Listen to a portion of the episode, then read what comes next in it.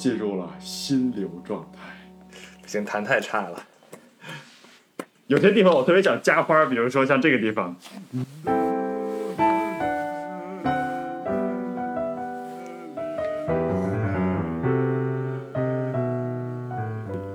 对，然后还有这块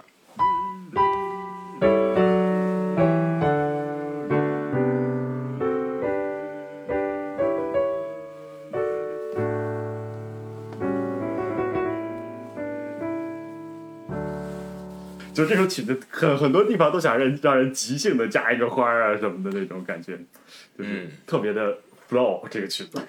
对，这首曲子很容易让人进入心流的状态，尤其是它这一快一慢的对比，它的主题很快，然后中间还有这种，呃，从上而下的下降的这种慢速的旋律，对对，嗯，确实，这个这个曲子它，我觉得它大概是分成三个段落，呃，大概是我觉得就是从第一个第一次出现这个这块是第一段，它的一个起头和它这个中间过渡段的一个段落，然后它在这块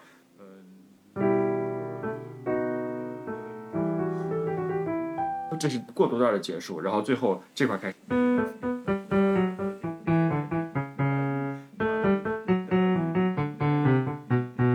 这块就是尾声，相相当于说是都是在走。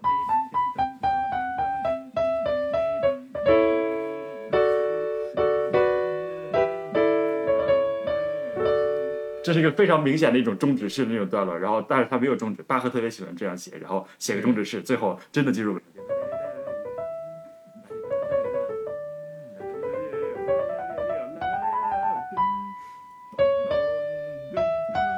这个结尾写的特别好。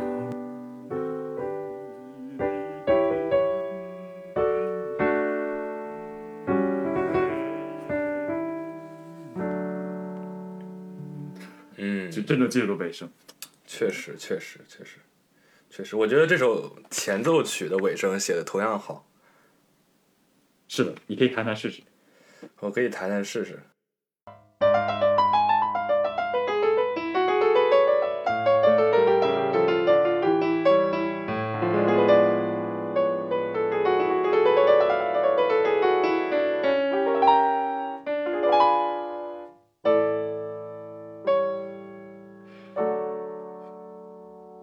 这个尾声，我就想起了一个我我前两天练这首曲子的时候，就是前两天我重新练这首曲的时候，我想起了这个在结尾的时候，我特别喜欢搞一个这样的搞怪的动作，像古尔德，但是跟古尔德的录法完全不一样，但是我自己想的那个搞怪动作，听着听一下。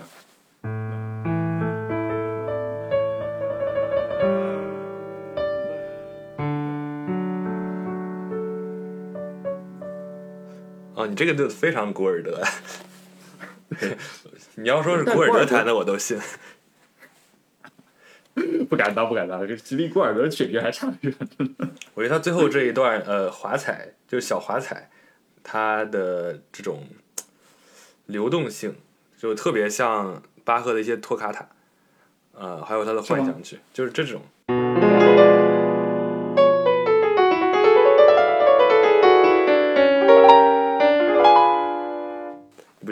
就是感觉像《半音阶幻想曲》里面的一些段落。是的让人想起《半音阶幻想曲》那种感觉，确实。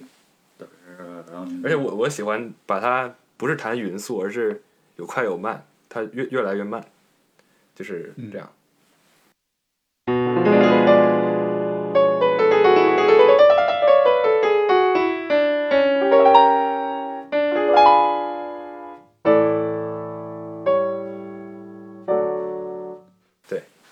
古尔德这块弹是这样的。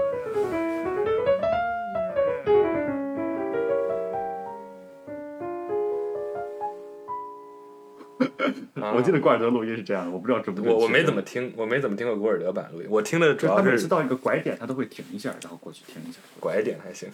对，不能叫拐点，但是我我只是瞎瞎说的一个名字。这个 local minimum 和 maximum，是，是的，极值。像是这首曲子，大概这首曲子的副歌，我记得大概我在十年前，应该是十年前我就听过你演奏，在哦中这么早。这么早的吗我？我想想，我我我印象最深的听你弹平均律就是就是这首，有可能是那个时候我就已经在练这首了，但是现在还没有练好，可能是中间十一直都没有练吧。中间十年里十年里，我连平均律碰都没碰。这这十年里面，你觉得你十年后再拾起这首副歌，以及你又开始重练这首前奏曲的时候，你觉得你的感受跟十年前有什么不一样，或者你的理解有什么不一样？嗯，十年前我会觉得这是非常吸引我的一首副歌，但现在我觉得这首副歌写的其实一般。然后，巴赫的平均律里面有很多很多比他好得多的副歌。举个例子，举个例子，举个例子，比如说，对，比如说那个第十七首，就刚才听你弹的那首，我听了之后就发现了其妙处。第十七首，你你说说它的妙处吧。我觉得它的和声，它的和声非常的妙，非常妙。那它主题就是一个很漂亮的主题，对吧？你弹一弹试试看。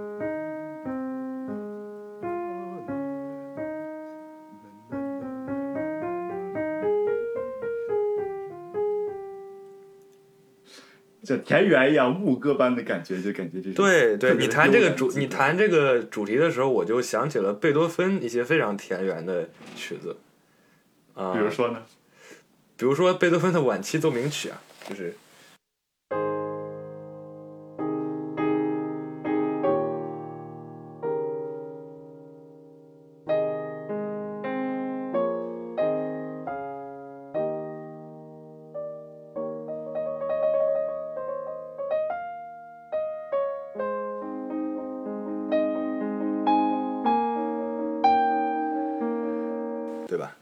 就是就有有这种很很田园的这种旋律，就不是很快。是不是这首曲子？这首曲子是不是有一个副歌？它的晚期里面有一个副歌，是不是跟这个副歌有点像？啊、对，这是贝多芬的第三十一钢琴奏鸣曲 O.P. 幺幺零，它后面有两个副歌。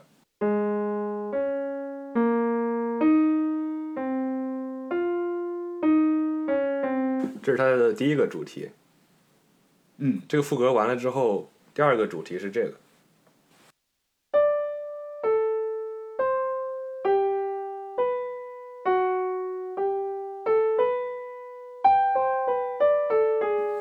对。它是对称的那种感觉。它是对称的。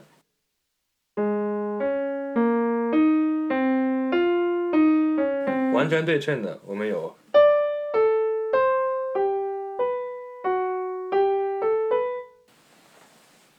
像巴赫也经常这么写，我觉得他他里面也有一些，嗯，就是把主题对称过来唱一遍的这种感觉。但是我现在一时半会儿我暂时手边没有特别好的例子，等我等我想起来了我再说吧。我我们可以继续继续看看这首曲子中间的有一些就是我觉得特别漂亮的地方，就是比如说他他在上面他经常右手和左手之间他有一种脉动的感觉，我不知道就是比如说这块儿。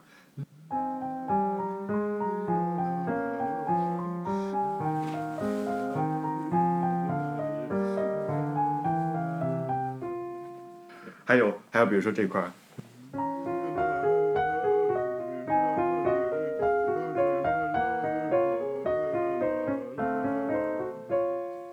就是感觉他他虽然说一个走一个一个手在走八分音符，看起来比较比较慢，比较比较悠，就是比较比较缓慢，但是说他因为下面有一个十六音符在不停的蹦蹦蹦蹦蹦蹦蹦蹦上上下下的，像心跳一样的起伏，就是给一种给人一种生命的感觉。我觉得，我觉得这首曲子，我我最近听他最大的特点就是，感觉他把整个呃一个音域内写的都非常饱满，而不像我弹的这首第五这首平均律第五首，他感觉就像一个旋律跳出来一样，他没有那种对非常饱满的感觉，他的和声并没有配的非常饱满，嗯，就感觉会一顿一顿的，可能这也是他的一个特色，就。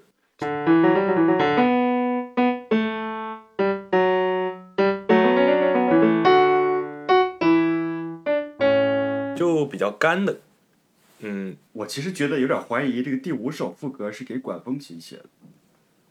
哎，有道理，有道理。而但是我所以觉得这个第十七首副歌好像就不太像是，也可能因为齐夫说过，巴赫的所有的作品都一定可以拿管风琴弹的，因为巴赫是一个就是他从小最开始他从小就是看着别人修管风琴，然后弹管风琴，在教堂里面一直在用管风琴，从小到大都是在一直接触这个乐器，所以说他是一个真正的管风琴大师，在当时，然后他他可以从头到尾就是完全从零开始。建造一个管管风琴，他好像已经花过，他当时花过几年的时间去专门建一个管风琴。如果我记得巴赫我记得巴赫最著名的一首曲子就是管风琴的 D 小调托卡塔与副歌，BWV 五六五。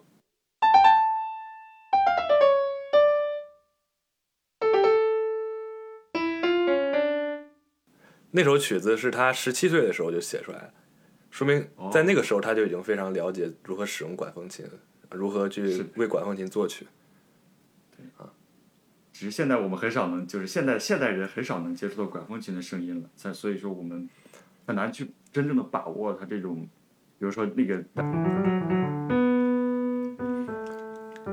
他在教堂的管风琴里肯定不是这样的，他肯定是有一种连续性，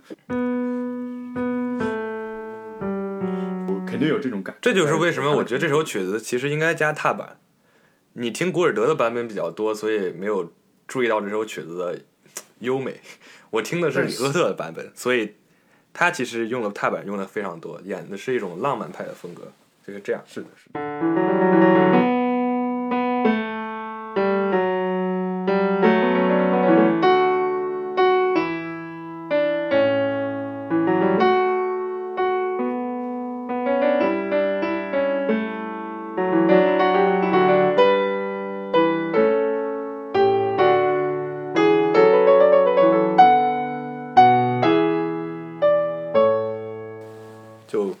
一出来就更像管风琴，但是我这用的可能有点多了。关于加踏板这件事，我一直有点怀疑，因为我觉得之前我之前我看过席夫和阿里瓦德的一个阿里瓦迪的一个采访的视频，然后席夫在视频里面说，就是说巴赫的曲子在现代钢琴上弹，嗯，我觉得好像他说的是最好不要加不要加踏板，因为呃他说这样子会就是现代钢琴它的声音比那个一般的羽管键琴甚至是管风琴它它都要音域可能要厚一点儿，雄厚一点儿那种声音。就是说，如果加入踏板的话，很难把握它这个和声，有可能把它的声音的这种准确性丧失，然后淹没在这个和声的海洋里面，导致它整个这个声音出现一种，就是就是一种污浊感。我我不知道这首曲子可能很有道理可以不拿踏板弹出加踏板的效果，我我觉得是有没有这种可能性？其实这样的话，你就需要，呃，需要把一些音延长，就是是的，是的，不能像古尔德那样了。对，不能像，不能这样弹，对，得这样。因为后面都是这样的。他左手右右右边手一直有个旋律，这块一直有一个旋律在在下面走着，这个就有点像管风琴那种感觉了。说实话，就是它中间有底下一直有个音在走，然后上面的音嘚嘚嘚嘚嘚嘚在在行进那种感觉。因为管风琴好像说它的音只要不松，它就是一直在走的，它没有衰减，它不像钢琴一样弹下去以后它有一个衰减，慢慢慢慢慢慢慢慢下去了。但是管风琴似乎它不具有，它是有一个风箱一直在驱动着它那种发生的。哦，原来是这样，我都没有仔细了解过管风琴的构造我也不了解，我只是知大概知道它是怎么发生的而已。啊。是的那么，这首这首曲子的这个前奏曲，我觉得这首曲子的前奏曲是在我当年练的时候，我觉得达到了一种前所未有的这个心流状态，是大概在二零年春季，当时当时整个疫情在肆虐的时候，我我在家里面自己练琴，然后慢慢的弹。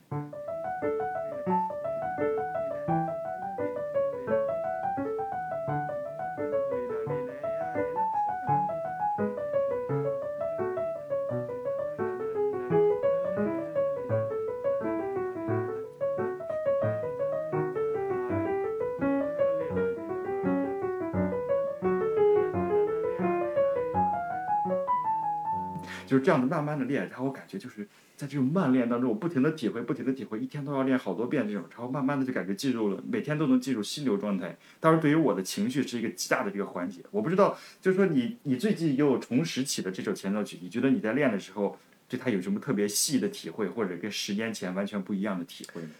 嗯，我说句比较俗的，这个曲子有一个难点，就是它非常容易背错，就是它有很多段落，它有很多段落，你如果背谱的话，好像很容易背到其他段落上去。对于我来说是这样你，可以举个所以。这就是我觉得难点。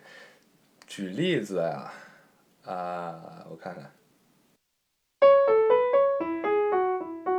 哦，你这块容易弹成升号是吗？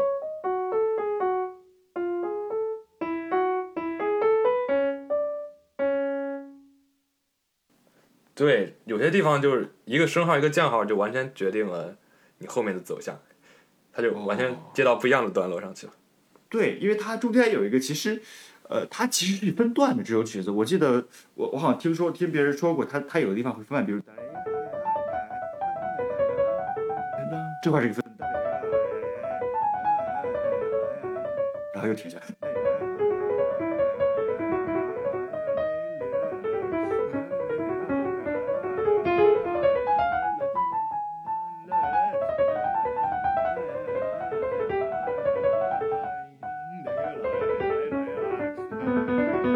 后这是个过渡。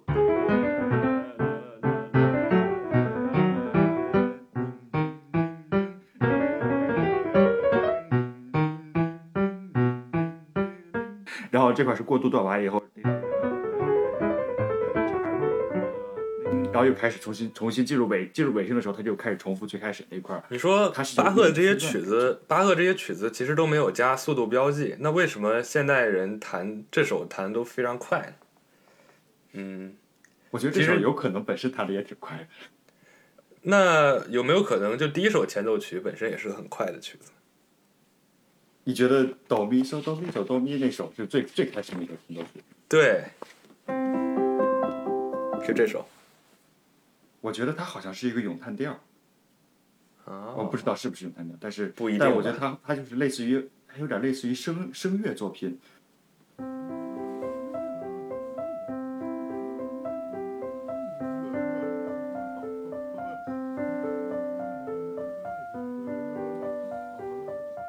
是一个合唱作品，我觉得它有点就是有可能它作为第一首，确实需要，嗯，慢慢的让人进入状态。他如果弹得非常快的话，你总会觉得和整部作品的这格调不太搭。但是，这首曲子没有什么动力，我觉得他的左手一直是非常那种像管风琴一样的延音的那种状态，但如果右手在慢嗯慢的做一个海浪般的感觉。如如果我们把第五首也弹得非常慢，会发生什么事情呢？你试试。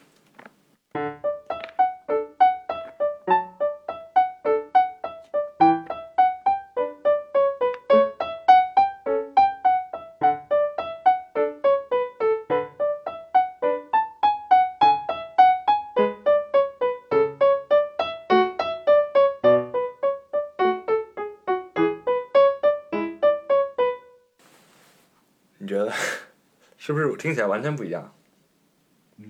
我觉得这样子弹的话，好像就是有有一种离散的感觉了，好像对，我不知道，因为我觉得如果弹慢的话，弹连音好像比较好听，就是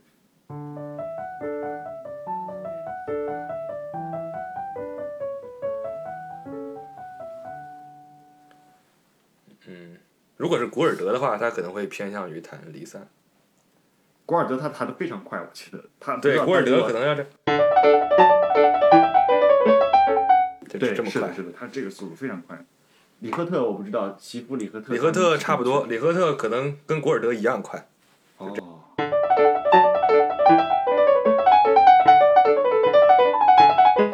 就是很容易碰错音，弹快的。但是其实这首曲子左手你不觉得很好听吗？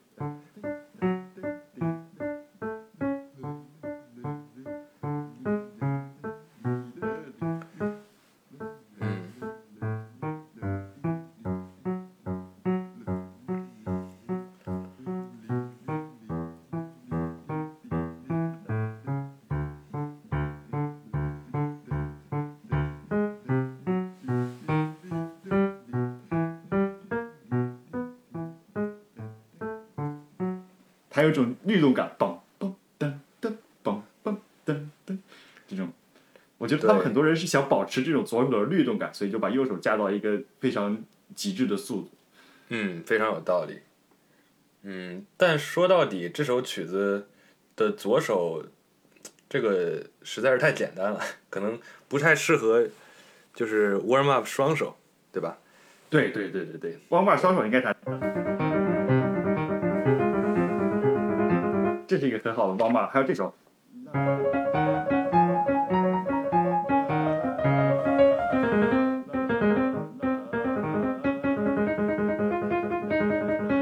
这块的左手特别难。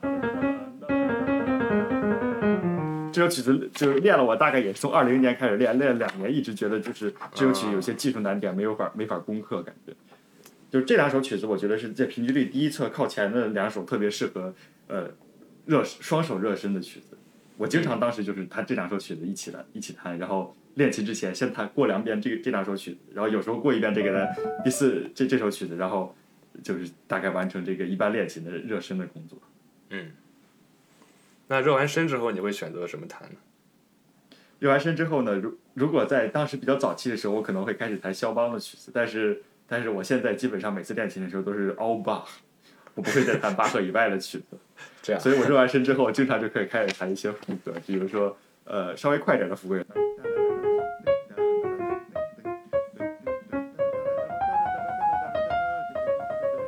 就这样，这首副歌是比较快的，可能是比较难难难以上手的。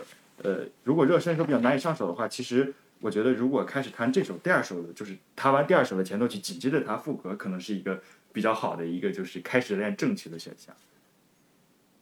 嗯嗯，我也觉得。你最近录了很多平均律的音频，是的，但是每个音频都是有一点问题的，就是我的录音呢，因为我每天练琴的时间，呃，其实说实话，每天就是一个小时的时间是非常少的。如果我觉得如果我每天能再练四能练四个小时的话，我可能不会去有这些问题。但是我现在每次录录音的时候，我都会就是说练到一个就是平台期的时候，我就停止了，不不会继续往它深入下去。这是一个我感觉比较遗憾的地方。但是我确实我最近录了，我最近一年以来一直在一直在尝试录很多平均律的作品。那你大概录了有多少首啊？你有数过吗？嗯，prelude 加 fugue 应该应该可能得有就是十来克，就是说呃，如果 prelude 和 fugue 算一克的话，可能得有十来克了，我就超过十克了。啊，那就总共录了二十多首。因为我我我今年开始，二零二二年开始，我录了很多平均律第二册的曲子。我觉得第二册真的是一个就是，其实是写的非常好的作品。因为平均律第一册和第二册是两个完全不同的书，他们两个，巴赫在写这两个作品的时候，中间隔了二十年的时间，发生了太多的事情。哇，他的思想发生了太多的转变，所以说，你听第一册和第二册，它的风格是完全不一样的。第二册的风格有点类似于哥德堡变奏曲、音乐的奉献以及这个赋格的艺术那种感觉，它是一个非常晚期的一个作品。第二册就是巴赫晚期，被古尔德称为巴赫晚期伟大艰深的作品之一。他觉得最伟大的赋格的艺术，可能他觉得第二伟大的就是平均律的第二册里部分作品。你能举个例子吗？比如说，你觉得平均律第二册中你非常喜欢的一首前奏曲或者副歌？第二册我知道你特别喜欢什么曲子。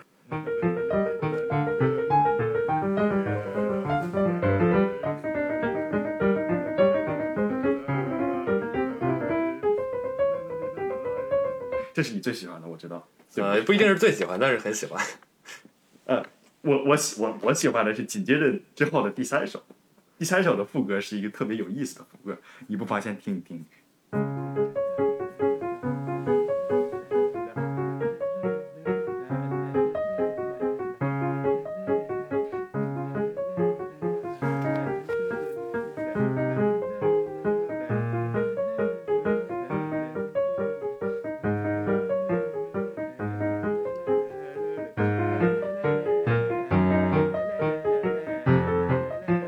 错了，但是我不继续弹。但是第二首就你感，你有没有感觉弹听这个前奏曲的时候，你有什么感觉吗？我有点想到第一册的第一首。是的，是的，它跟第一首我觉得有非常奇特的呼应在里面。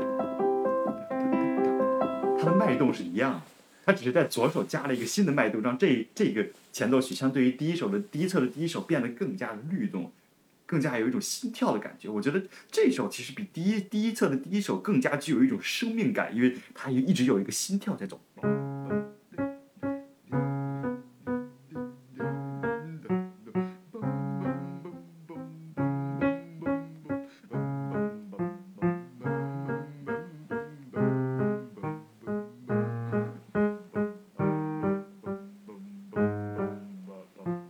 大概这样感觉。就是嗯，确实非常有律动感。而且这个在后面还有。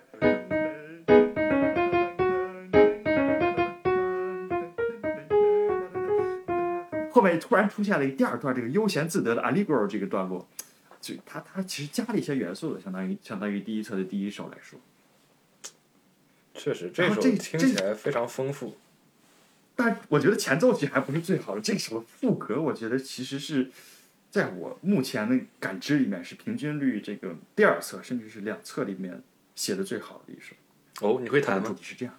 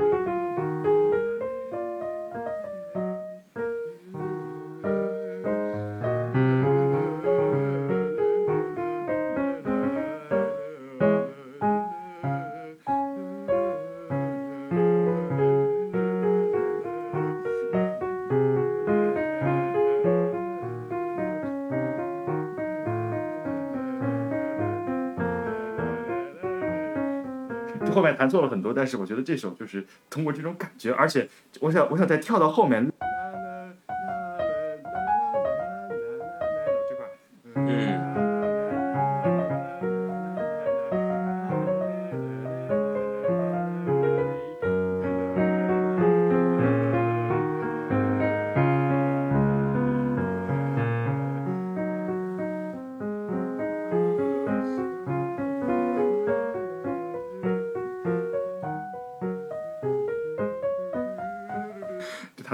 但是这块我觉得就特别写的优美。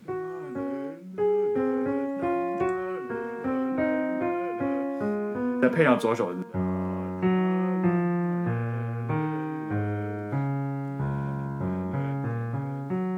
就它整个是一个我觉得在这之后的尾声才是它最好听的部分。你你可以弹弹，你你这块我不会弹，我不会弹，我不会弹，但是你可以是弹一弹。啦啦啦，我试试啊，看看在哪块儿哪块儿记住尾声呢？哒啦啦哒啦啦，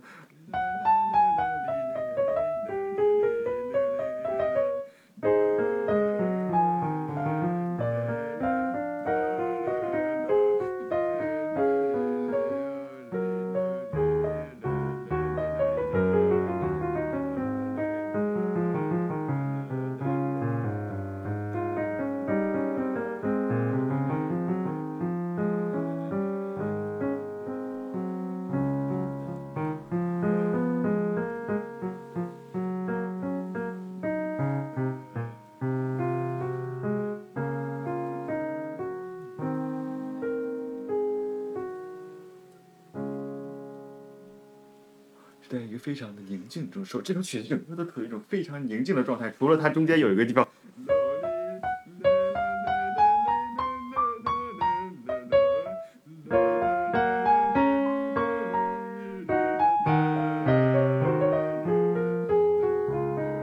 又恢复宁静状态了，它中间有一段扬起的，就是逐渐进入高潮的部分，但是它其实高潮整个都不是非常强烈。但是你觉得高潮的最高那个音是不是要强调一下？因为一般来说，全曲最高的是的高音都要强调。比如说，你刚才在练那个第一册的那首副歌的时候，你在那个你说你在中间那段有一个翻谱的地方，它其实你弹到最高音的时候你在翻谱，但是你就相当于把这个音给弹慢了。然后我在听的时候，我就突然觉得特别好。虽然说这个太神奇了这是你无意之中制造的一个缓慢效果，但是它在高潮的时候确实应该达到这种效果，是这样非常好的选择。是这样子，这是最高音。对。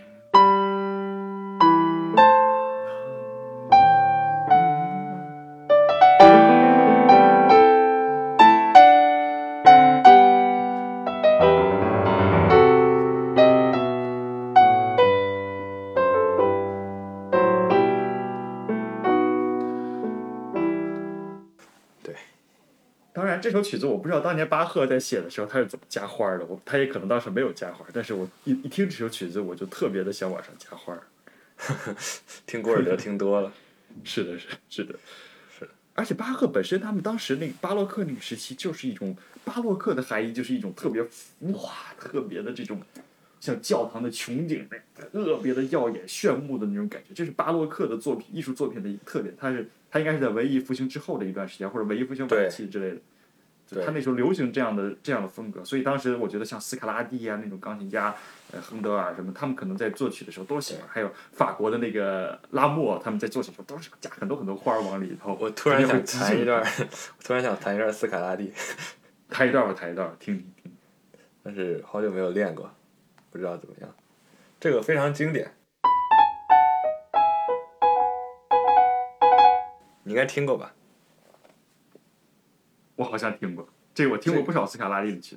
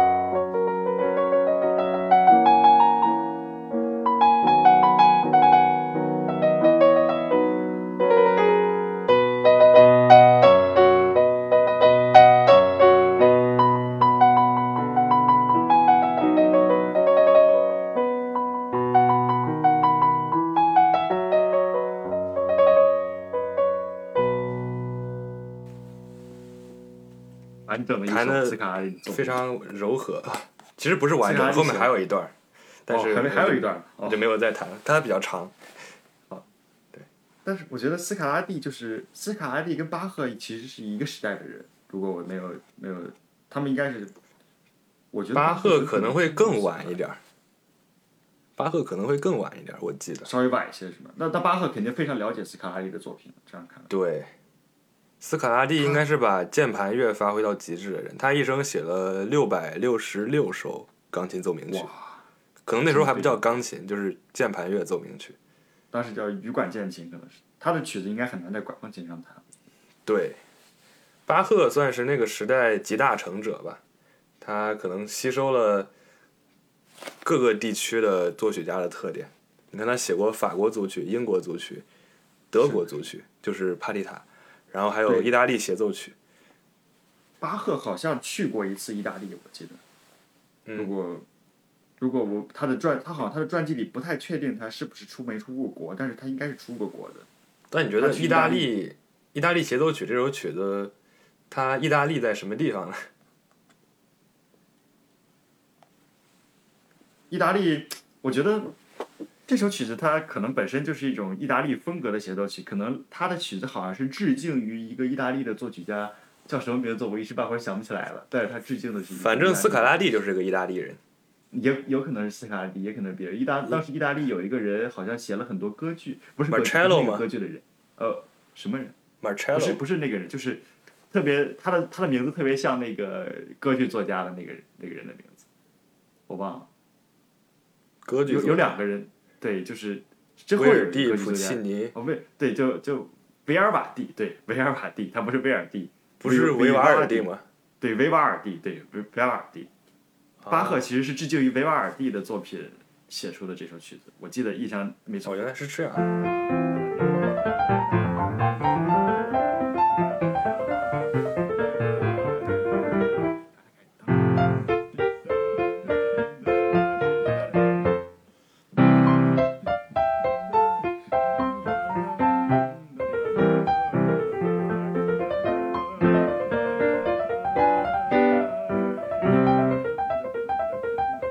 别幽默，特别幽默，然后第二段也特别诙。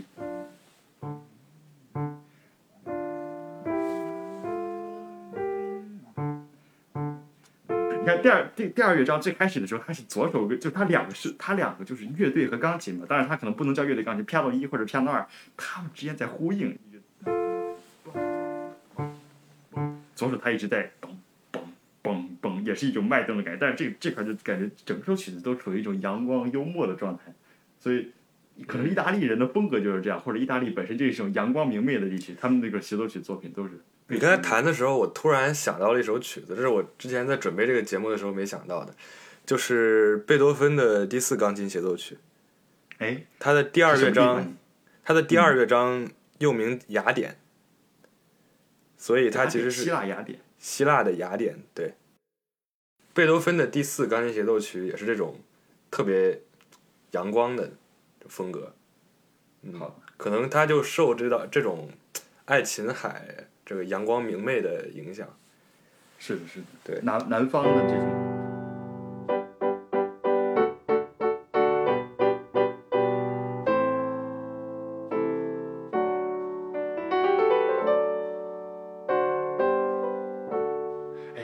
它的开头这样特。别让我想起，就是噔噔噔噔噔噔噔，就特别有那种就是希腊的那种竖琴，嘣的拨的那种感觉。对哎，确实，哎，确实，确实。然后到后面，他钢琴真正开始的时候，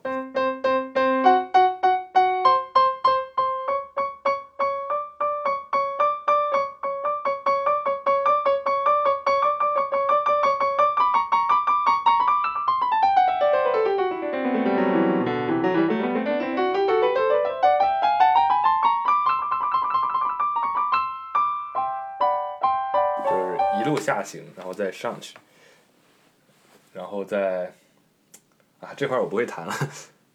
但是这块儿我觉得就是这块儿跟巴赫相比，贝多芬就更加的浪漫，他更加的这个，虽然说他没有完全跳出这种框架，但是他他是在这个框架里发挥到极致的一种感觉，知道？就是说他他已经达到了人能抒情的最最最高的程度。贝多芬，我觉得这个有点跑题，但是贝多芬最抒情的，也是古尔德最喜欢的一首钢琴奏鸣曲，就是他的第三十钢琴奏鸣曲 O.P. 幺零九。哦，幺零九你好像会弹，这个 是的。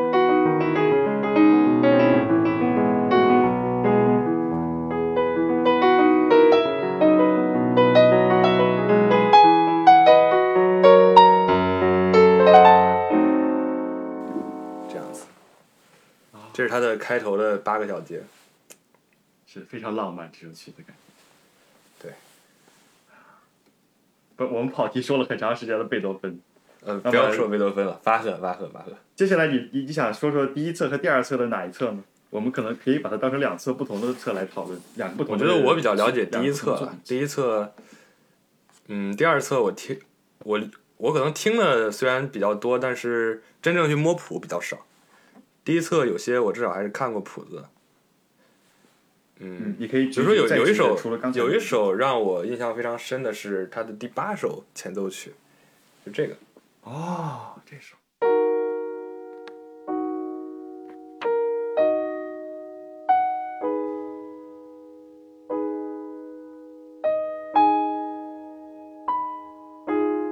不会弹，这个我记得媳妇在和阿阿里瓦迪讨论这个钢琴巴赫的作品的时候，他们着重讨论了这首前奏曲。阿里瓦迪是先先提出了这个问题，就是席夫先说，他说巴赫的所有的钢琴作品，就是所有的键盘乐作品，在钢琴上弹，现代钢琴上弹，都一定不要加踏板。然后阿里瓦迪立刻他提出了反驳，他举的就是这首前奏曲。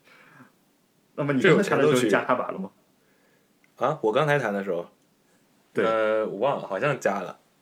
你能听出来吗？不自主的就容易加，不自主的就容易容易加加踏板。对，应该是加。而且阿里瓦迪，阿里瓦迪觉得他这首加踏板特别好听，所以他就他就问媳妇，然后媳妇就示范了一下不加踏板，我看我能不能模仿出媳妇那种感觉来。好，请。这这首就得有两个手一起配合试试。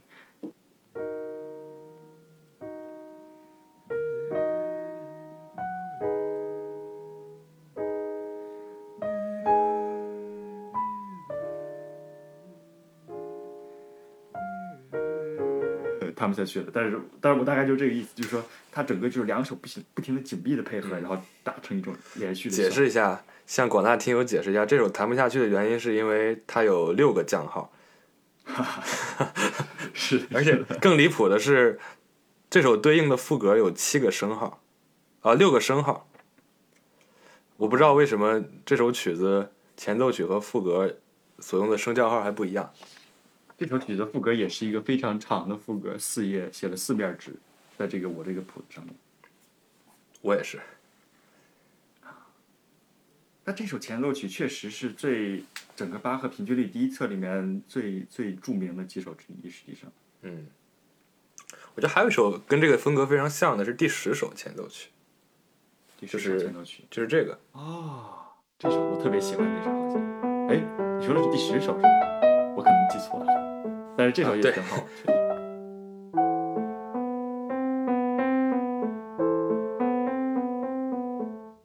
这首曲子我印象非常深的一点是，它有一个呃特别的版本，是钢琴家 Siloti 改编的。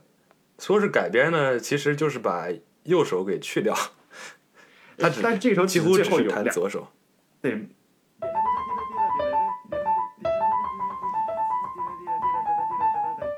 呃，他最后特别快，有个 Presto 哈。对，但是那个改编的版本就是把这个 Presto 变成慢的，并且去掉右手。哦。就听起来完全不一样，就很有很有歌唱性。嗯嗯，但一般的版本是后面是有个 Presto，是要弹的很快。因为巴赫他其实他在写作品的时候，他是不重于不注重于这种让听者一直处于一种就是。也不是说他，其实听者很容易能进入 flow state，但是巴赫的作品他并不是强调让听者一直都处于上瘾的，就是也不是上瘾，就是一直抓住听者的注意力的。他的他的作品不是 attention seeker，我觉得跟就是跟很多流行作品不一样的，就跟当时的流行作品不一样的，也是在这个地方，就是当时可能一些歌剧啊什么的，就是要呃就是为了哗众取宠，就是为了编剧情，让听众一直的一直看的那种，但是。可能本身没有特特别高的艺术价值，但是巴赫的作品绝对不是这样的。我觉得，他是一个非常注重、非常严，他是一个就是非常紧贴着这种传统、紧贴着这种多声部作品的副歌。他坚决不写单声部作品，所有的都是多声部作品，对吧？嗯，他他都是复调作品，然后他不会不会去写主调作品，然后他紧贴这种传统，然后把这种传统发挥到了极致。但是说他并不是说，比如说他在最后这段加入了这个特别。跟那个浪漫的改编相比的话，他就不是在最后要继续给听众抒情了。他要是传达一种就是说一种紧张的感觉，就是最后他释放出的是这种感觉，因为而且他要为之后的那个副歌。那个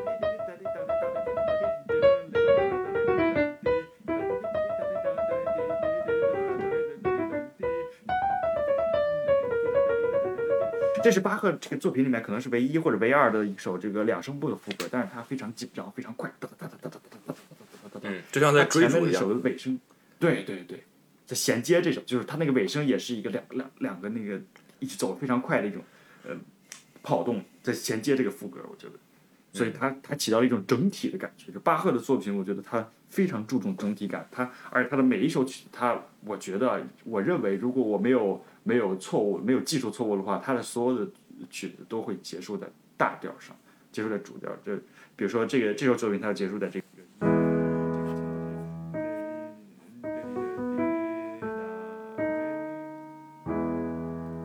虽然说它是一个小调的这个呃前奏曲，但是它最后还是在大调上面作为一个结尾。哎，对。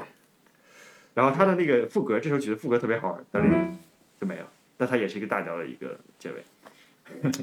嗯，就是他，他觉得就是说，他最后就是说，虽然说你这个，他他他的含义啊，据就是据一些非官方的解释，我觉得他的含义就是说，最开始你可能会经受就是各种，呃。就是人，他的在这个生活中可能会接受各种苦难，经受死亡啊，各种各样的折磨，但是最后一定是要归到他认为的这个上帝的这个，他所有的曲子都是要为上帝服务的，所以他最后一定要要结束在一个大调上，象征的就是不管怎么着，总是有上帝在最后这个支持着你，总是有一个信仰在最后一个坚定的这个后盾吧，把它给咔嚓住，就是大概有这种感觉，让它关结尾，就是说。可能是他的音乐特别强调了一点，但是具体具体它的含义呢，我不能在这乱说，因为因为我也没有仔细的研究过巴赫的相关的研究文献，所以我只能作为一个非官方的一种猜测吧，大概是。不管当时巴赫的诠释是怎么样的，至少现代的钢琴演奏看来，它有很多很多种不同的诠释方法。比如说古尔德肯定是一种最流行的，呃，但是最特立独行的一种诠释方法，然后。还有一种比较浪漫派的，像是李斯特，呃，什么李斯特，李赫特，李赫特，李赫特，他们俄派的钢琴家演奏的风格，嗯嗯，像是巴赫平均律第一册里，我最喜欢的曲子，其实一个是第四首，一个是第二十四首，这两个有一个共同点。四首和第二十四首。对，第一第一册第四首，它的副歌。是一个五这两首都是小调，首先第二十四首就是它偶数的都是小调。首先，它的前奏曲是这样。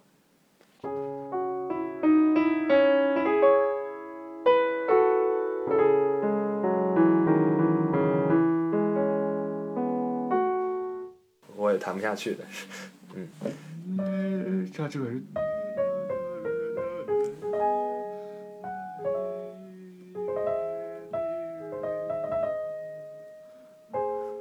我发现你好喜欢加花啊！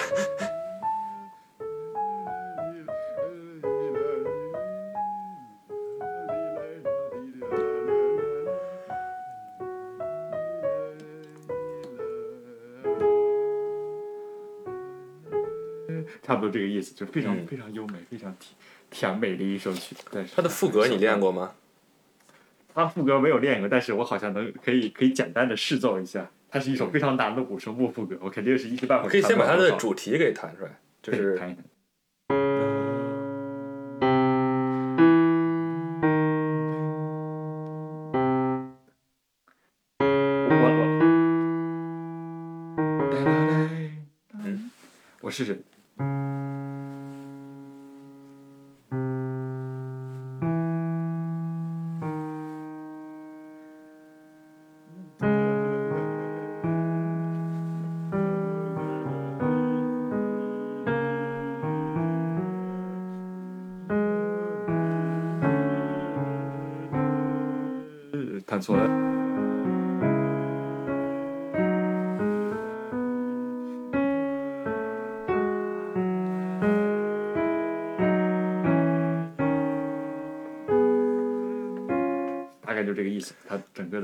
我突然想到，巴赫经常在自己的作品中加签名，对吧？巴赫的签名 B A C H 是这样。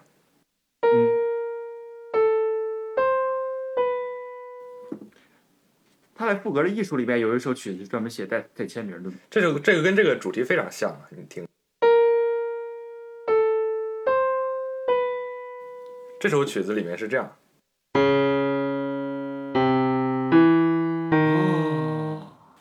这点我还没有仔细注意到过，但是确实是这样。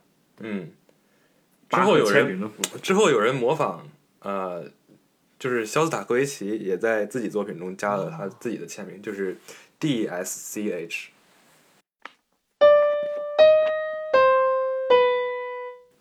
你会在肖斯塔科维奇中很多的作品都听到这个，比如说他的小提琴协奏曲就是有这个，然后他的弦乐弦乐四重奏也有这个。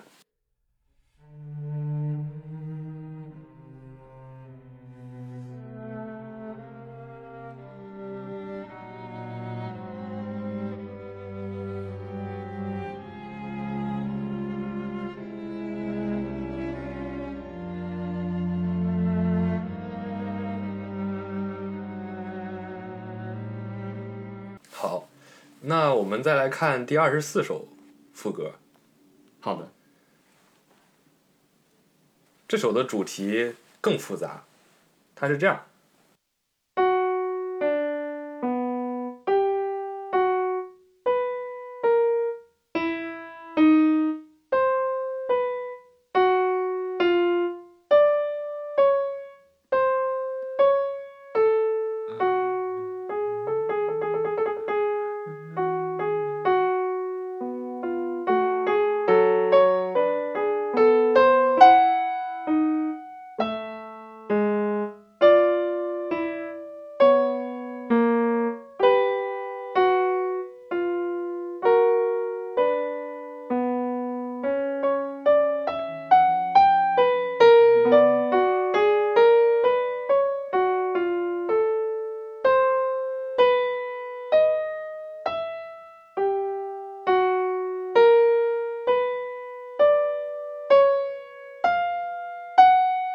微停一下，这段我觉得有有点想说的地方，就是你说，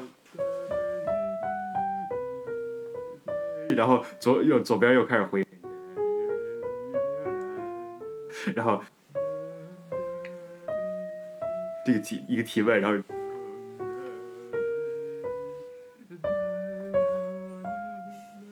就是他经常就是两个声部之间会有一种交错感，一种不停的回答、提问、回答、提问、回答，他达到了一种就我觉得巴赫的很多作品在这种交错感中达到了一种前所未有的一种就是这首心流曲的感觉子。，这首曲子给你的第一印象是什么？就不说别的，就说它的这个主题。这这曲的主题有点那种就是 suffering 的感觉。对我也是这么想的。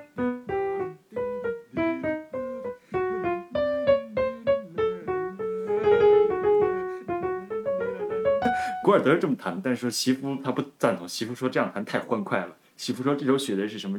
基督背着十字架，怎么怎么着的那种。他因为他在巴赫在这种马太圣就是马太圣诞曲啊、B 小调弥撒中，他带词的歌曲里面，他会写这种类似的风格的这种主题，然后加进去，他描述的就是那种痛苦这种感觉。就是这首曲子大概就是这这这样诠释的，席夫是这么讲，他从这个歌词倒推这个嗯平均律的作品，哇，同样风格的作品应该怎么诠释？这是西夫的一个他的一个 approach，我觉得这个这点还是值得借鉴这。还是非常有意思。但是我没有看过任何的诠释，我依然觉得光听这个旋律就觉得他是在 suffering。呃我突然想到，就是中国有个作曲家叫王锡林，他写的嗯很多交响曲里面的主题就是那种非常长段的，然后呃，可能一会儿是就是非常多半音关系，然后一会儿上一会儿下，就有点像这种主题。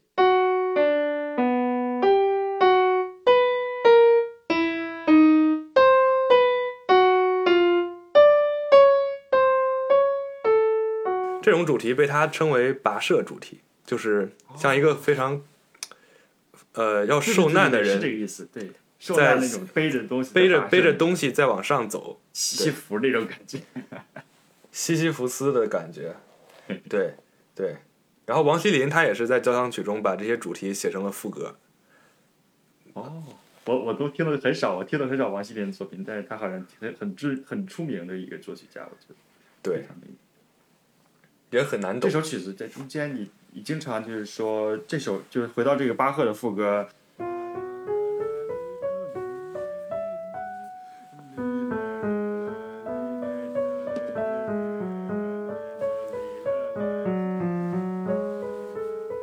这块这块是一个魔镜，你特别喜欢这段。我特别喜欢这个这段，是因为我觉得它跟前面这一页形成了鲜明的对比，对吧？它那个跋涉主题与这段这么这么漂亮的旋律，而且还是一个三三声部的一个呼应的状态，对，对对吧？可能是那个跋涉的人躺下睡着了。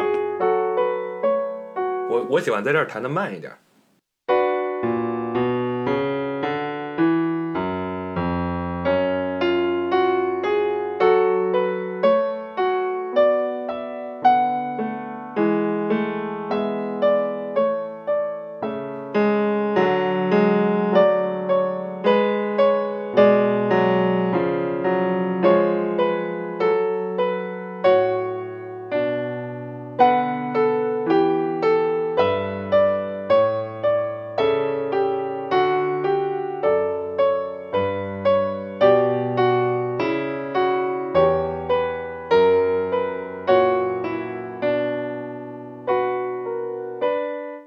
虽然弹错了这个左手的肢体。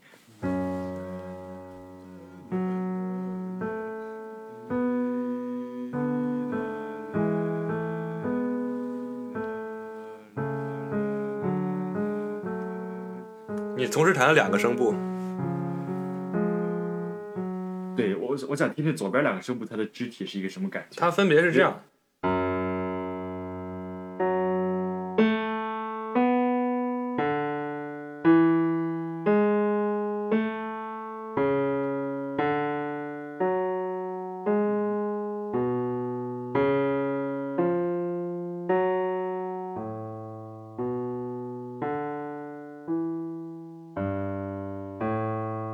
后一直在磨进。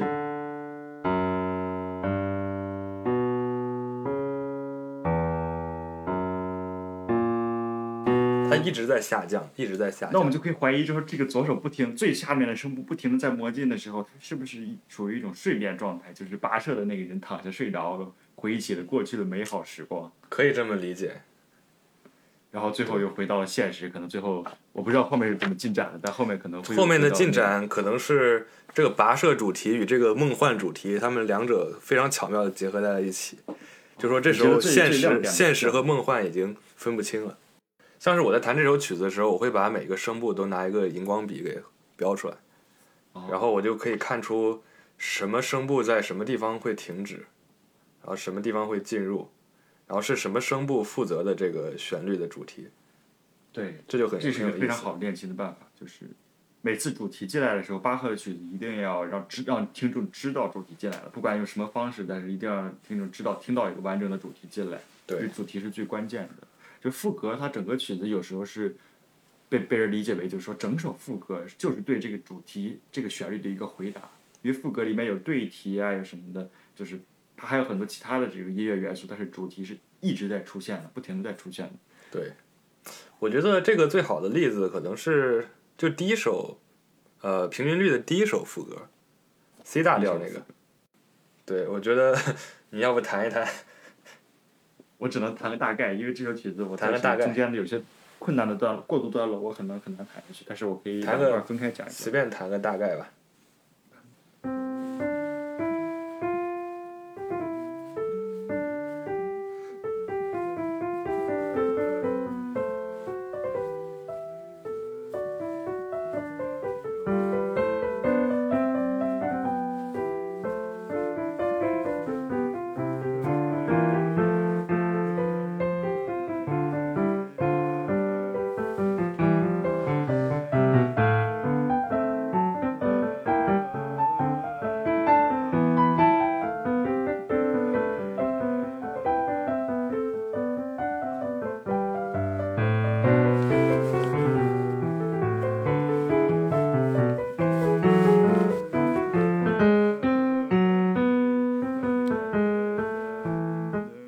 这块中间中间部分在这块，这是最中间的部分，然后它中间马上又重新来。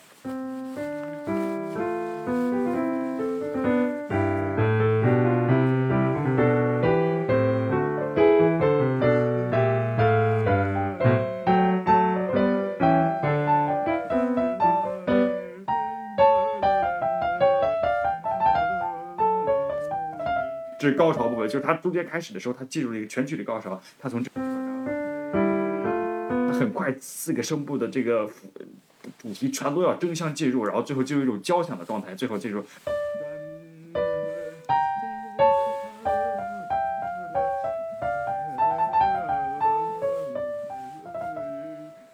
嗯，这是最最高潮的那一部分，它是在中间的时候逐渐的这个烘托了这个气氛，然后最后进入尾声。嗯，这这是这个副歌的一个很典型的特点，就是这个副歌真是太经典了，这个副歌。是的，这个副歌太经典了。然后最后他左手一直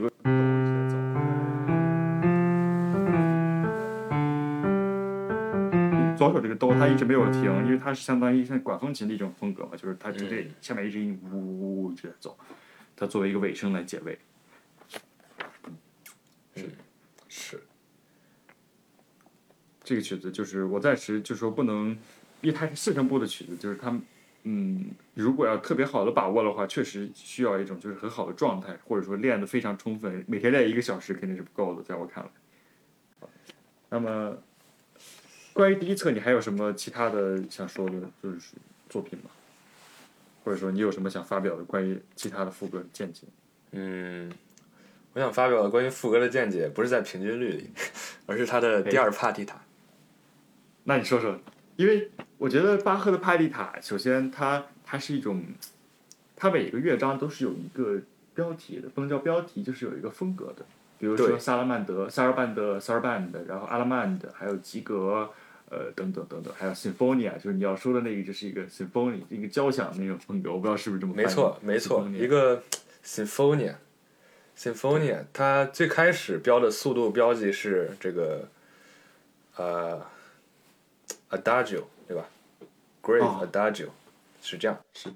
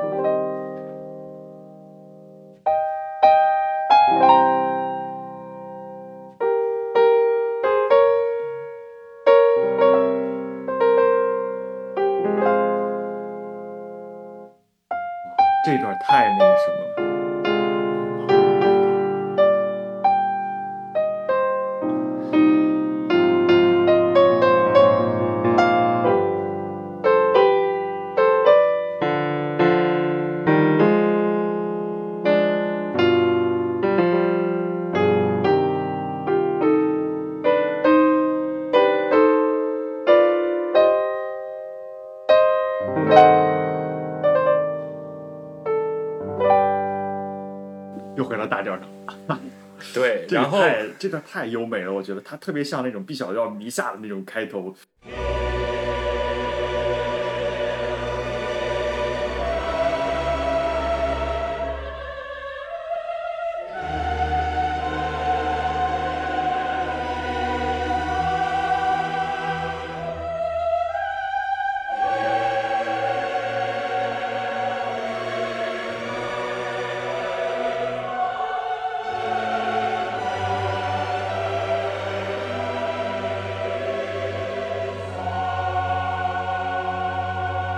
就是它特别像 B 小调弥撒开始的那段，然后我一听这块，我就觉得这种弹的感觉一定是这种大合唱，这种巨型的这种巴赫写的巨型宗教音乐，这种它最开始那种恢宏的感觉，然后有悲壮恢宏的感觉。对这首帕蒂塔第二首写的就非常的有画面感。它首先这个 Symphonia 分成三个部分，第一个部分就是我们刚才听到的这个 Adagio，第二个部分是一段 Andante，是这样。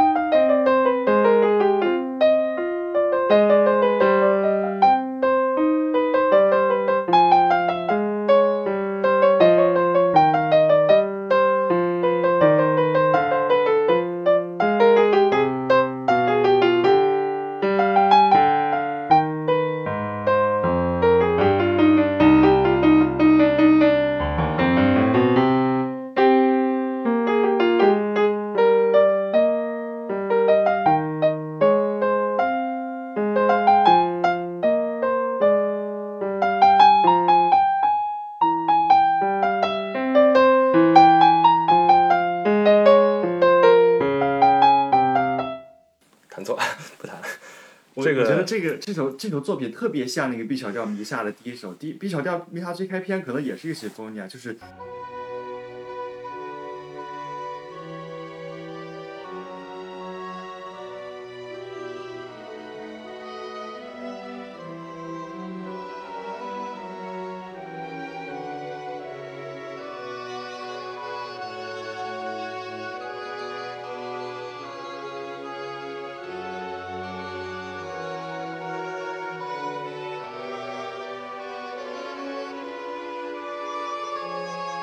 就你你刚才弹的这段，第二段对应于这段，就是它整个好像跟嗯 B 小调迷下的最开它像一个咏叹调这段 Andante 像一个咏叹咏叹调，可能是行版。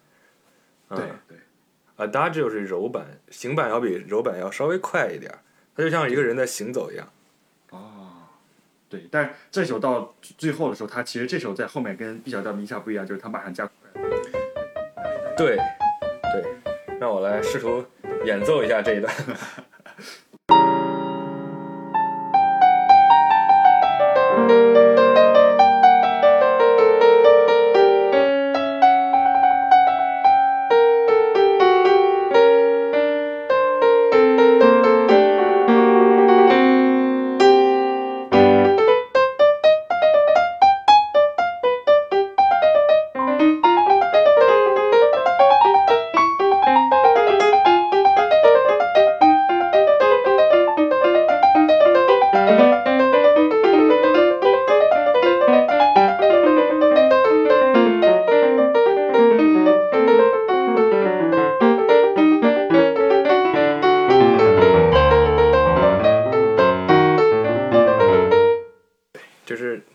一个非常快的、非常激动，而且这这一部分非常的技术上困难，非常技术对对困难这段。非常非常非常困难，非常非常困难，非常他特别要求你的手指能倒腾倒腾的开，有独立性嘛，他们所谓的就是要倒腾的特别开。亮。他这首真的是越越练越上瘾。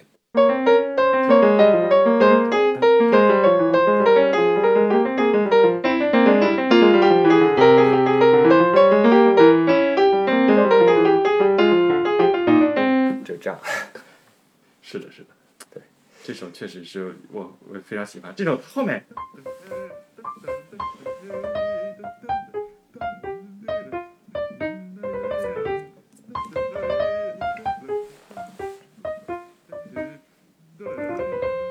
这个这首曲子特别特别幽默，然后还有这个。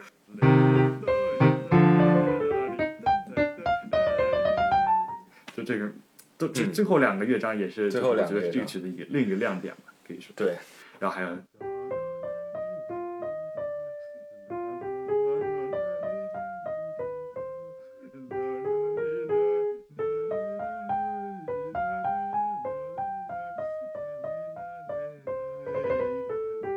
太幽闷。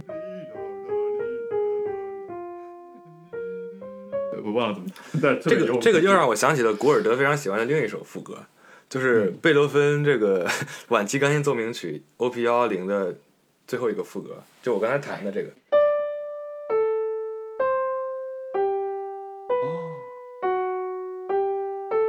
为什么像呢？因为这首副歌它也分为了好几个段落，嗯，它从副调慢慢发发展为主调音乐，然后越来越激烈，越来越激烈，从慢到快，就像刚才那首，呃，第二帕丽塔的 Symphonia 一样，那首是从一个合唱的感觉发展到非常激动的副歌，这个主题被他认为是一种复活的主题，你知道吗？他在第二个副歌。第二个副歌开始的地方写了一大段意大利语，他说这个是贝多芬是吗？贝多芬，他说这个一点儿一点儿获得新生，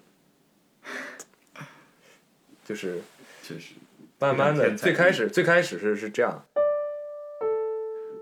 就往下行的，啊，可能无精打采的，然后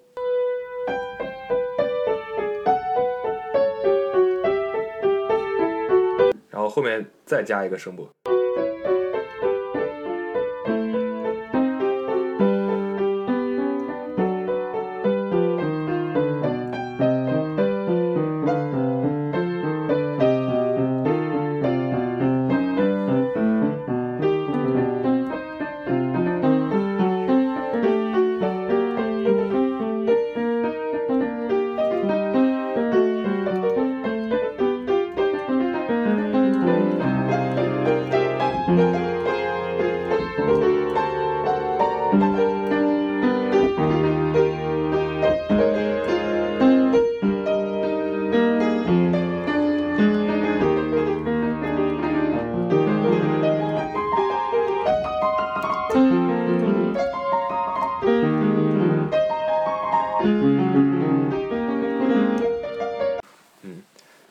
慢慢的一个一个加进来，最后不仅是声部变得越来越复杂，它的节奏也越来越复杂，然后它的和声越来越复杂，速度越来越快，一点那这会儿它又一点冲破回。归到主调音乐了。最后回归到主要音乐是。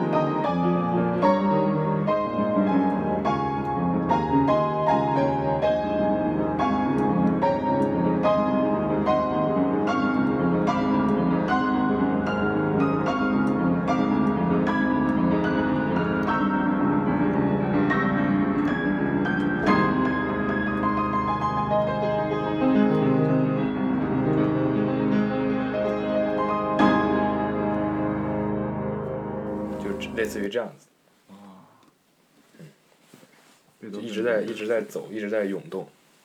非常值得研究这首。这首古尔德也非常喜欢。像是贝多芬和莫扎特，他们都喜欢致敬巴赫，写很多巴赫风格的这种副歌作品。没错，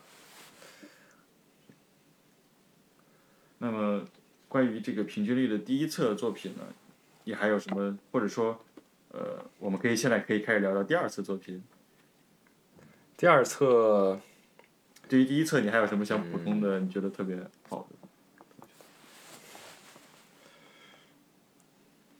有一些我并不会弹啊，就是，但我觉得这首还挺好听的。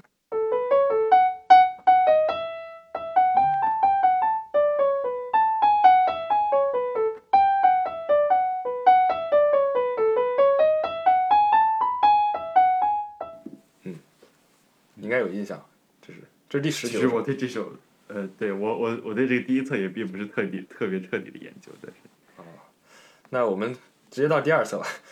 我们看第二册，第二册就是还是有一些，我觉得，呃，除了刚才我说的那个第三个副歌以外，你可以你可以来说一说第二册的呃第二个前奏曲你是怎么理解的？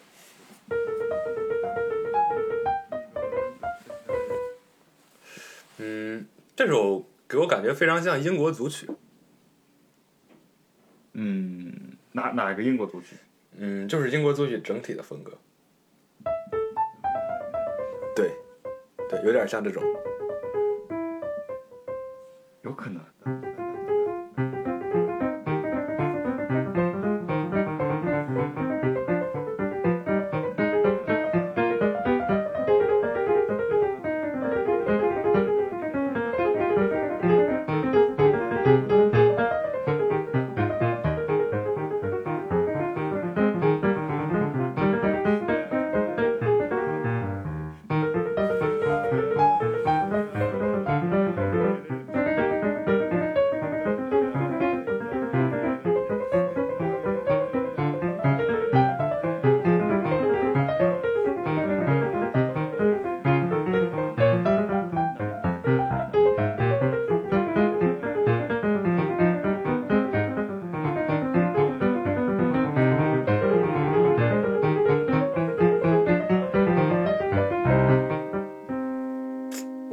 一气呵成啊，好厉害！特别具有这种，你这么一说，我反而觉得确实具有这种英国作曲风格，哒哒哒哒哒哒，这英国那种，嘣嘣儿嘣儿那种摇着什么苏格兰那种，嘣儿嘣儿嘣儿吹那种感觉，确实有这种感觉。是吧？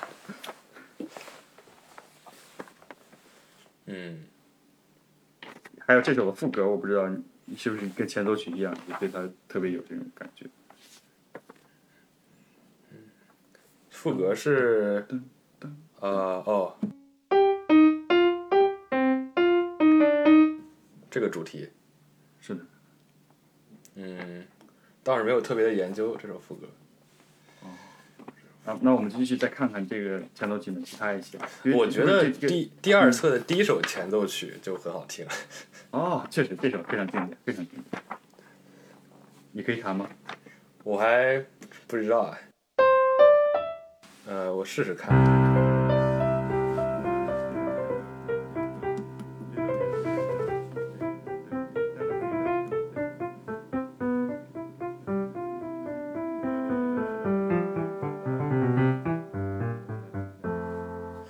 就它这一一长串旋律，从这个地方一直降到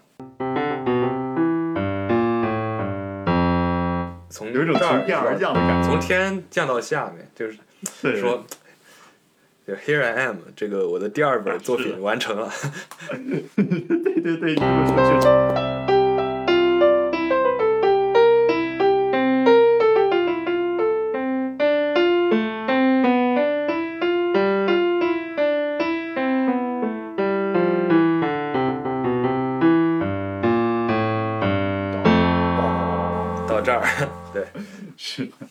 天而降，非常有意思。滴滴答答答滴答，然后就是一再重复滴答滴答滴这种这种感觉，就是非常，然后这个不知道怎么会让我想起了肖斯塔科维奇那个。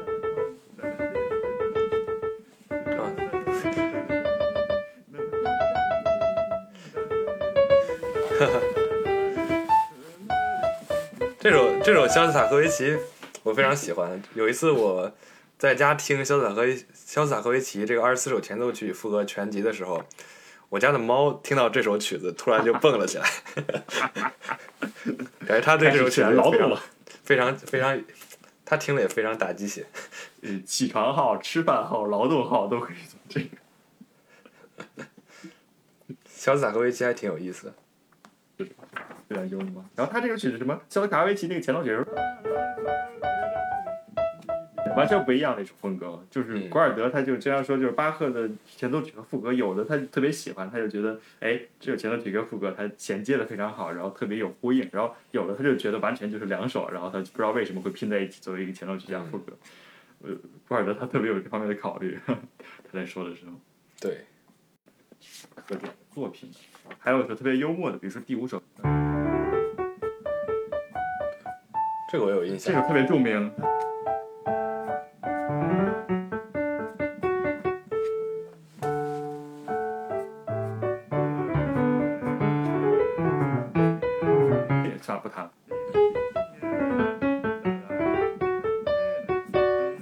特别有呼应感，然后就是，而且特别出名。这首曲子特别有很多人都知道这首曲子，我觉得，尤其是这首这首作曲的这首作品的副歌吧。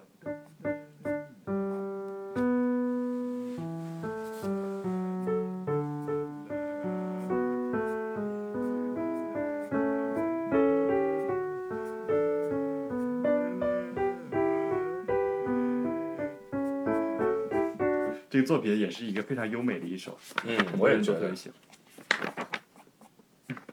再往后呢，其实我觉得这个第二册的平均率，每一首都可以拿出来单独拎出来讨论。我以前我以前练过这首哎，这首你说说，就是这首是我考级的曲子。哦，好像是是一个八级还是九级？我记得。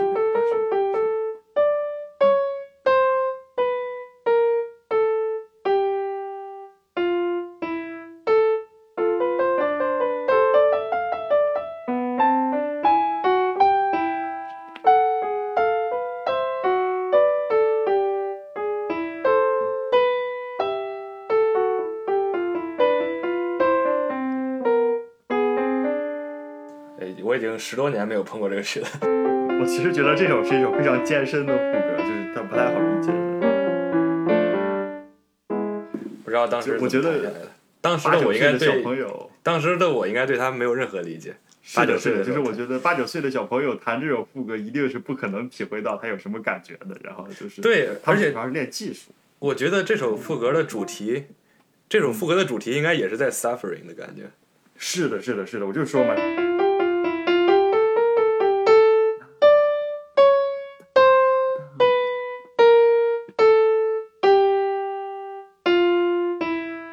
就这么多的半音，从下到上，再到下，再到上，再到下，再到上，再一路向下。嗯，怎么说呢？你很难不联想到是在受苦受难。但是小朋友，我觉得八九岁的小朋友一定会觉得他本身练这首曲子就是一个受难的过程。就是这样的，我觉得他可能很难体会到这曲子本身当中有什么值得。我当时可能觉得这是我弹过最难听的曲子之一。是的，所以说巴赫写曲子，他不是为了让你第一耳朵听就是特别好听，或者要抓住你的注意力，绝对不是这样。嗯，但这首曲子我，我觉得古尔德好像他在说他在讲他特别喜欢第二册，所以他专门开了一个节目来讲平均的第二册以及赋格的艺术。但是他说第二册中，呃，前奏曲跟赋格衔接的近最紧密的是哪首呢？让我找一找，大概是第十九首。巴哩哒哩哒哒哩哒哒哩哒哒哩哒哩哩哒哒哒，这首，看能不能，就因为这首曲子我前一阵弹过，所以。嗯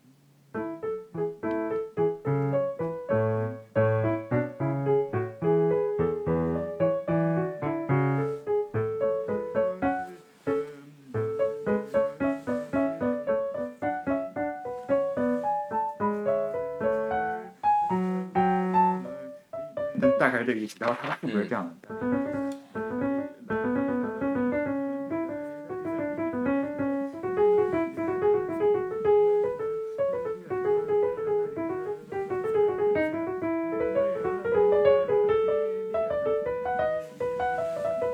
我其实我现在仔细想它确实是这首曲子它的前奏曲一个副歌是有一个非常好的回应嗯比如说呃它这个这个把这单独单独拎出来看一下啊，嗯。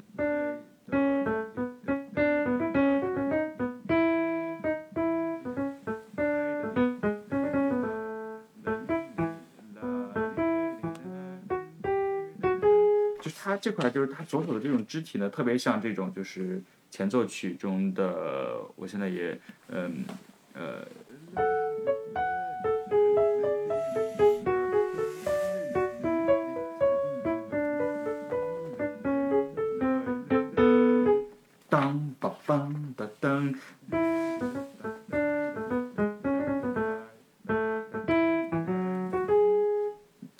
它它整个确实有一个呼应，但是具体再仔细讨论的话，我可能也很难再仔细的深入讨论。但是我突然又想到了我突然又想到了一首曲子，但是在第一册里的，嗯，说说呃，是这首。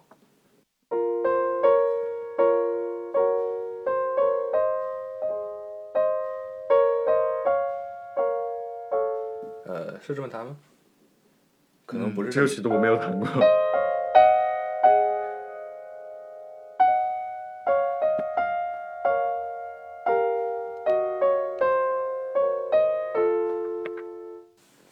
我为什么想到这首呢？是因为，嗯，我我之前看了一部电影，叫做《飞向太空》。哦，飞向太空是俄罗斯俄罗斯的著名导演塔可夫斯基，呃，唯一做的七部电影中的其中一部。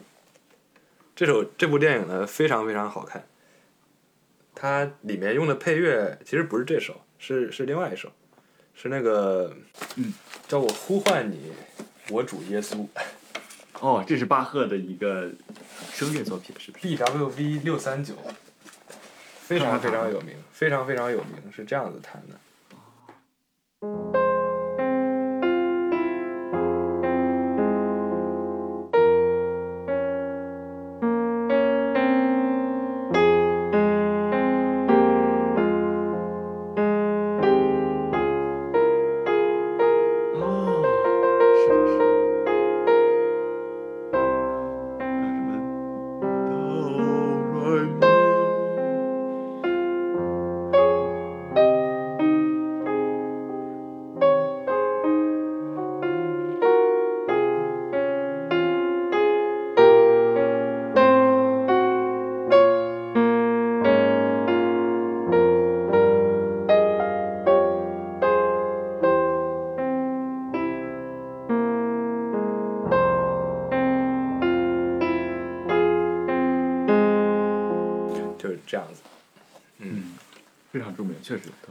这首这首非常著名，他在电影里用的是这首曲子，但是，呃，我之前看过一个剪辑视频吧，他把其中这首曲子换成了，就是平均律里的一首，就是第一册的第二十二首前奏曲。这首曲子，好的。嗯，这首曲子声部好多呀，你看它。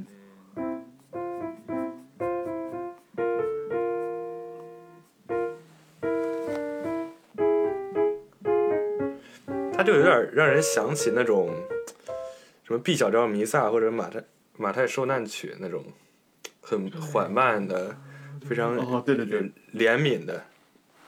塔可夫斯基还有一部电影叫做《牺牲》，他在里面用的就是巴赫的《马太受难曲》其中的一个选段。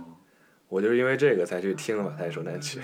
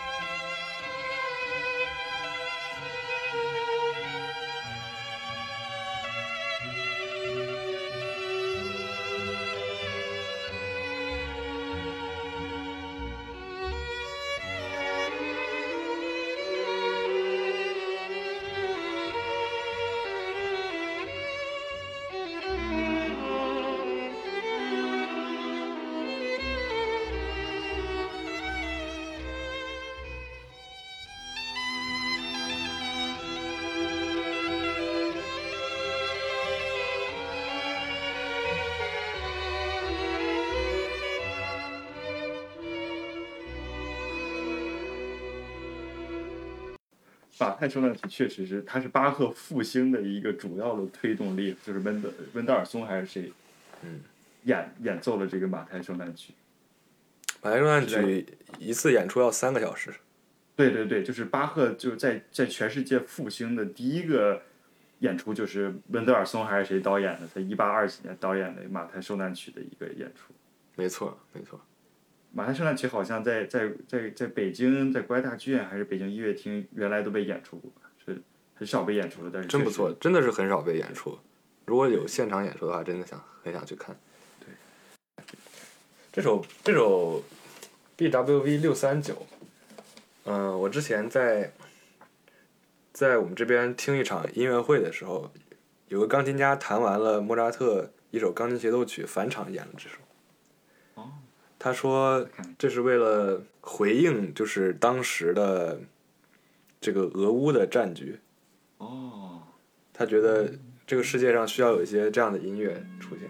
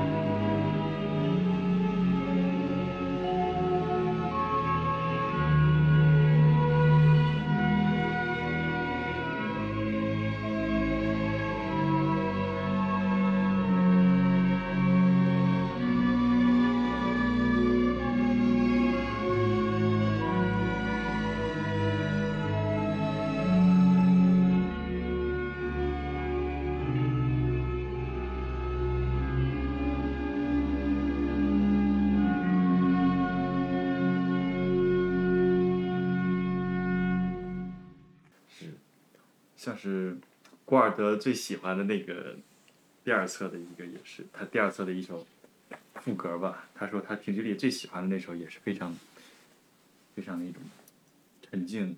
嗯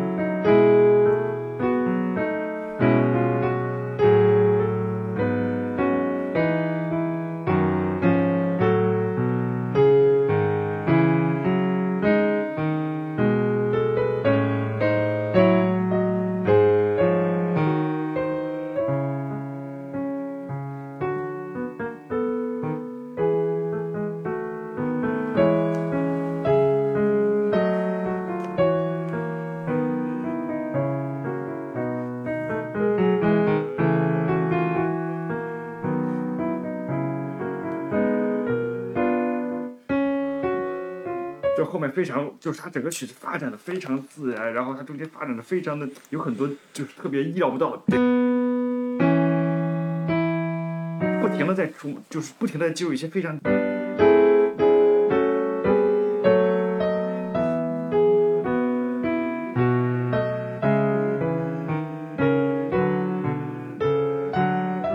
反正就大概这个意思吧，我不能，你可以在这块哇这个加古尔德的演奏，对。对你弹的时候，我突然我突然就 get 到了为什么古尔德喜欢这首曲子，它非常像晚期浪漫主义的风格，让我想起来布鲁克纳，你知道吗？哦，对对对，就是这块儿这块儿，我我特别想说，对，呃，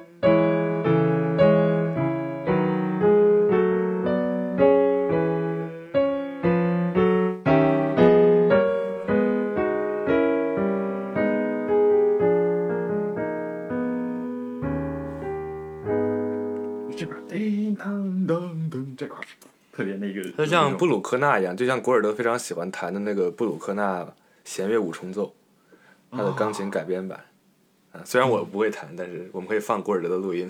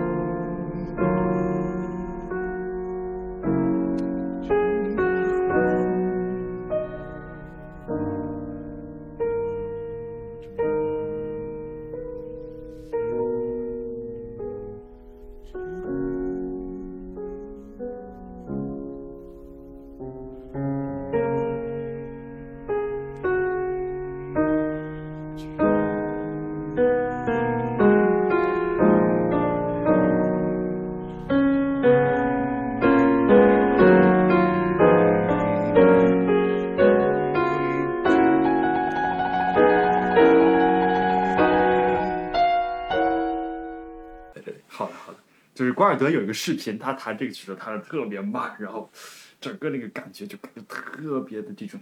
他那个弹的时候，他他的椅子都动了，他那个椅子不是木头椅嘛，然后他他弹的时候，他那个身体一倒，砰，他那个椅子啪的一声，在那个被那个录音机给捕捉到了，特别的壮观，他那个，而且手一伸，啪伸出去就是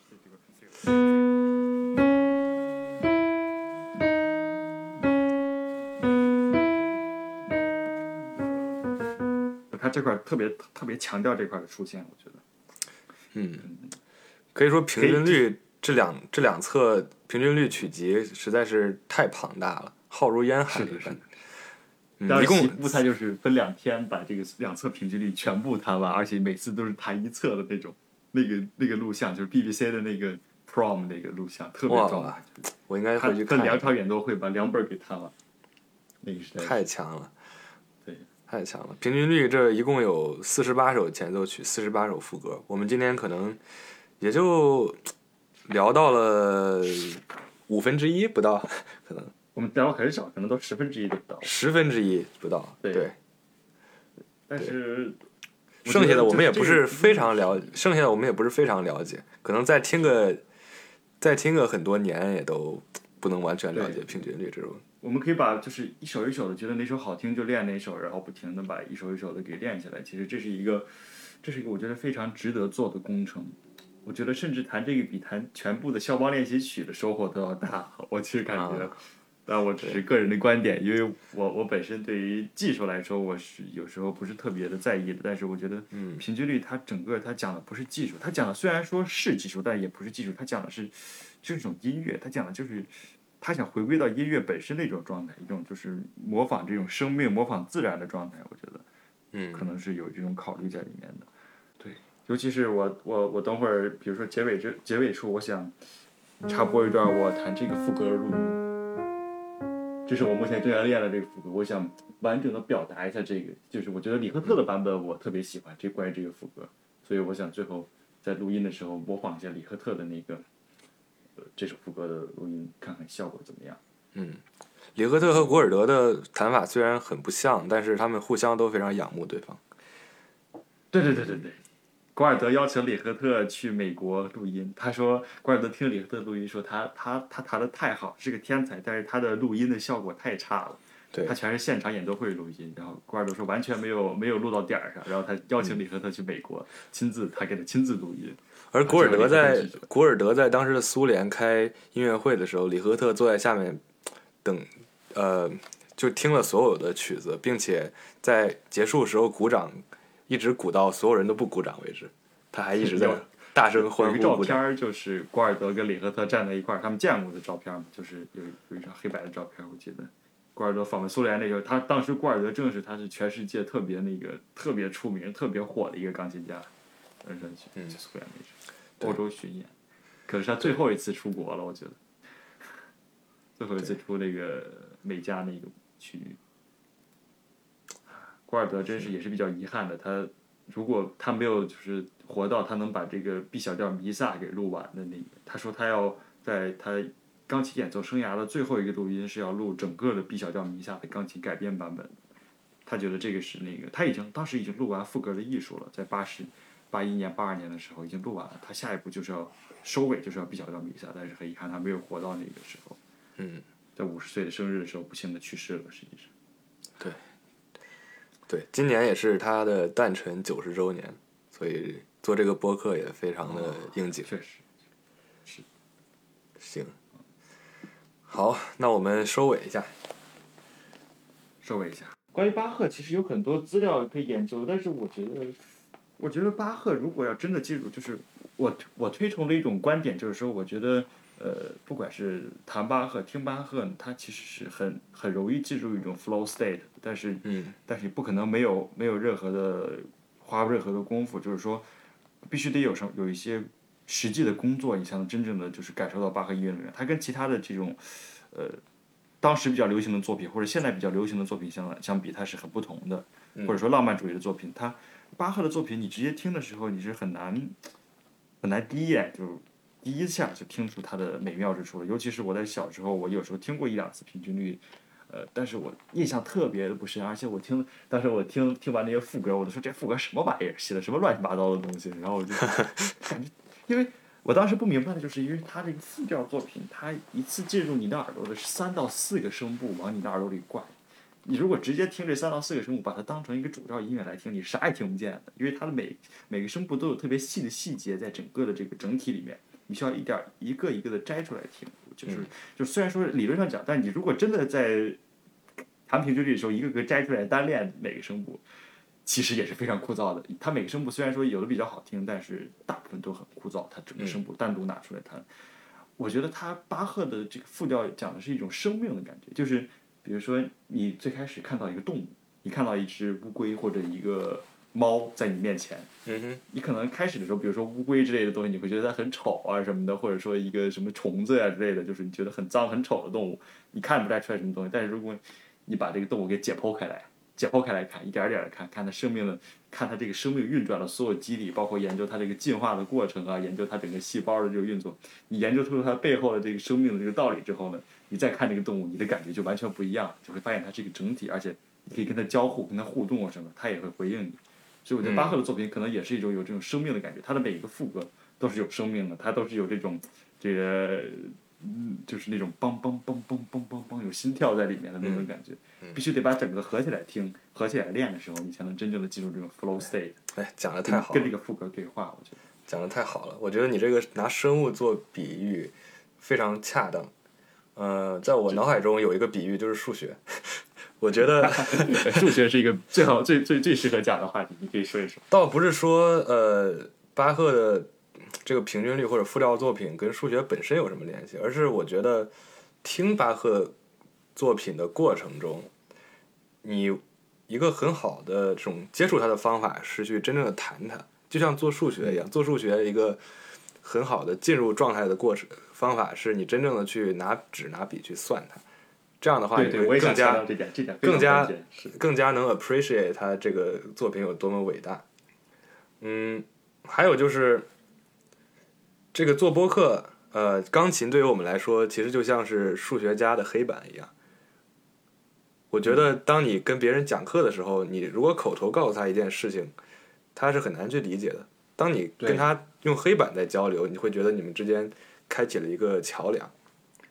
就是很多学生在听数学课讲 PPT 的时候，跟 PPT 是跟不上的。PPT 它那些东西都打出来，嘣儿嘣儿嘣儿，它一页一页的，很动作很快。然后很多演讲者他就把握不好这个进度，就容易让这个 PPT 对学生没有留下特别深刻的印象。但是如果一个老师他一直在拼命的写，不停的自己在亲自推的话，他甚至不看稿就直接推这些数学公式的话，他在推的时候，他是在不停的自己在想，所以他也知道学生在看这个东西的时候，他脑子里在想什么，他的思路有没有跟上，他他能很好的体会到这一点。